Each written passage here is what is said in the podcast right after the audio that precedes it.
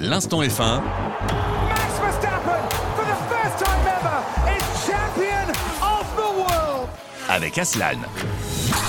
Salut à tous, c'est Aslan et bienvenue dans le premier épisode de l'Instant F1, le podcast qui va vous emmener dans le monde de la Formule 1. Et aujourd'hui, pour ce premier épisode, nous allons parler des transferts. Parce que oui, il y a beaucoup, beaucoup, beaucoup de choses à raconter. Tout commence le 28 juillet 2022. C'est une légende de la Formule 1 qui annonce tirer sa révérence. Sébastien Vettel, 35 ans, quadruple champion du monde, annonce mettre un terme à sa carrière pour différentes raisons. Il avait confirmé qu'il souhaitait être plus avec ses enfants, se concentrer également sur ses luttes écologiques, car on sait que Sébastien Vettel fait passer beaucoup de messages, notamment avec ses casques, avec des t-shirts dans le paddock, un des meilleurs palmarès que la Formule 1 n'ait jamais connu. Et de là, on se pose une question chez Aston Martin et dans le monde de la F1, mais qui pour remplacer le mythe Sébastien Vettel? Beaucoup de questions se posent, on pense en premier lieu à des jeunes, Felipe Drugovic, pilote MP Motorsport en Formule 2 qui est champion du monde de Formule 2, le pilote brésilien. On pense à Théo Porcher, actuellement chez Hard Grand Prix, qui est membre de la filière Sauber. On pense également à Nick De Vries, aussi le troisième pilote Mercedes, qui est bien évidemment sur le marché. Le pilote, il faut le rappeler, le pilote néerlandais champion du monde de Formule électrique en 2021. Mais le 1er août, c'est Fernando Alonso, le double champion du monde espagnol qui est annoncé chez Aston Martin, ce qui a fait un gros boom dans le marché des transferts parce que personne ne s'attendait à ce que Fernando Alonso quitte la marque aux losanges française pour rejoindre Aston Martin, surtout qu'en termes de performance, Alpine est largement devant Aston Martin, donc ça a choqué beaucoup de fans, bien évidemment, et on peut le comprendre. Et de là, une autre question se pose qui pour remplacer Fernando Alonso Tout ça nous mène à Oscar Piastri, le jeune pilote australien, euh, champion du monde de Formule 4, de Formule 3 et de Formule 2 en trois années d'affilée, ce qui est quasiment du jamais vu. On a la preuve que c'est un jeune loup, un jeune crack qui a faim, qui a envie d'arriver en Formule 1. Il était troisième pilote cette année puisqu'il n'y avait pas de place en Formule 1, ni dans les petites équipes comme Williams par exemple, As pour ne citer que. Donc il était troisième pilote, il a appris aux côtés des pilotes d'expérience comme Esteban Ocon, le pilote français, ou bien Fernando Alonso. Il a notamment participé à des tests privés et à des essais libres au Grand Prix de France. Donc, confirmation de Alpine qui communique sur ses réseaux sociaux que Oscar Piastri sera le remplaçant de Fernando Alonso à partir de la saison 2023. Les fans sont bien évidemment ravis, on se dit que c'est la suite logique. Il va pouvoir continuer à apprendre dans cette fin de saison en tant que troisième pilote avant de prendre le relais de Fernando Alonso, sauf qu'il y a un hic.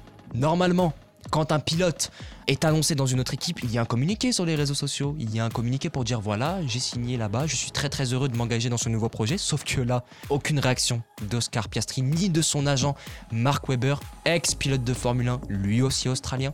Et quelques heures plus tard, un message d'Oscar Piastri tombe sur les réseaux sociaux qui va choquer les fans puisque il nous informe que sans son autorisation que Alpine a annoncé sa promotion en tant que pilote titulaire chez Alpine pour 2023 et il nous affirme tout simplement que c'est faux, qu'il n'a aucun accord pour être titulaire chez Alpine en 2023 et surtout pire, il ne roulera pas chez Alpine en 2023. On avait déjà la première bombe d'Alonso qui quitte Alpine. Là, on a cette deuxième bombe qui arrive quasiment coup sur coup, ce qui a retourné le cerveau des fans. On comprend plus rien. C'est très compliqué en fait à comprendre à ce moment-là, mais on a eu quelques précisions. Donc, dans le contrat de Oscar Piastri, il y avait, selon les sources les plus fiables, une clause dans son contrat qui indiquait qu'il serait libéré à telle date. Donc, c'est qui a eu pour but de lancer de nouvelles rumeurs. Oscar Piastri chez McLaren, un Australien pour en chasser un autre, puisque celui qui est actuellement en poste, Daniel Ricciardo, a beaucoup de difficultés. Ça fait deux ans qu'il est chez McLaren, ça fait deux ans qu'il se fait battre par son coéquipier Lando Norris. Donc on se pose beaucoup de questions. On se dit d'abord, c'est pas possible, puisque Daniel Ricciardo a signé un contrat de trois ans, donc 2021, 2022 et 2023. Donc on se dit que c'est pas possible finalement qu'il se fasse remercier de la sorte. Sauf que le 24 août, Daniel Ricciardo et McLaren annoncent la fin de leur collaboration. Daniel Ricciardo le confirma lui-même, ça n'a pas marché, on a tout essayé, mais malheureusement ça n'a pas marché. Daniel Ricciardo sur le marché des transferts, mais Oscar Piastri, qu'est-ce que ça donne? Oscar Piastri, il y a des rumeurs et des sources très fiables qui confirment que Oscar Piastri a un contrat avec McLaren. Quand on entend ces premières rumeurs-là, Ricciardo n'a pas été annoncé sur le départ, il est encore à son poste.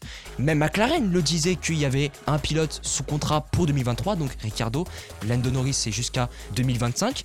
Et donc c'est la CRB, le conseil de reconnaissance des contrats qui prend l'affaire au sérieux, qui entend que Oscar Piastri a un contrat avec Alpine, mais qui refuse de s'y engager, qui a un possible contrat avec McLaren, et donc la CRB prend les choses en main, et on a confirmation de la part de la CRB et de la FIA que un contrat McLaren existe. Donc là, on sent que c'est une affaire qui est vraiment très très sérieuse, surtout que durant le week-end du Grand Prix de Spa-Francorchamps, le patron de l'équipe alpine, Otmar Safsnauer, était présent dans les locaux de chez McLaren, donc on se dit d'accord, c'est vraiment très fiable, il y a effectivement un lien avec McLaren, est-ce que c'est pour être pilote titulaire ou réserviste, ça on ne le sait pas encore, mais en tout cas on sait que c'est un bazar, tout simplement. C'est un bazar.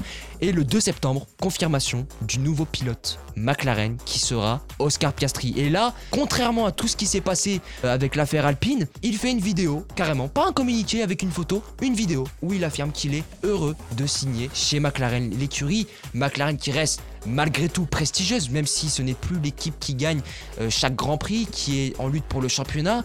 Il y a ce côté prestige qui a sûrement convaincu Oscar Piastri, son agent, de joindre McLaren plutôt que Alpine.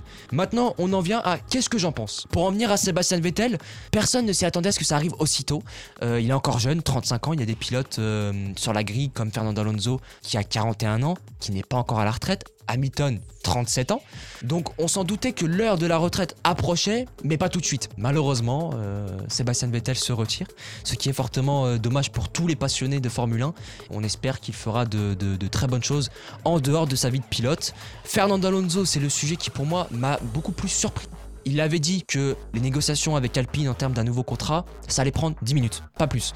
Donc on se disait, bon bah c'est positif, puisqu'on sait que Alonso, il est bien chez Alpine, les patrons sont heureux de ses performances, il est quasiment dans le même rythme que son coéquipier Esteban Ocon, donc on se disait que ça allait continuer pour encore un an ou deux, que Alonso s'en aille, c'est une chose, mais pour Aston Martin, c'en est une autre, car si on compare les performances, qui sont quasiment incomparables, puisque Alpine est largement devant, donc hâte de voir ce que ça va donner en 2023.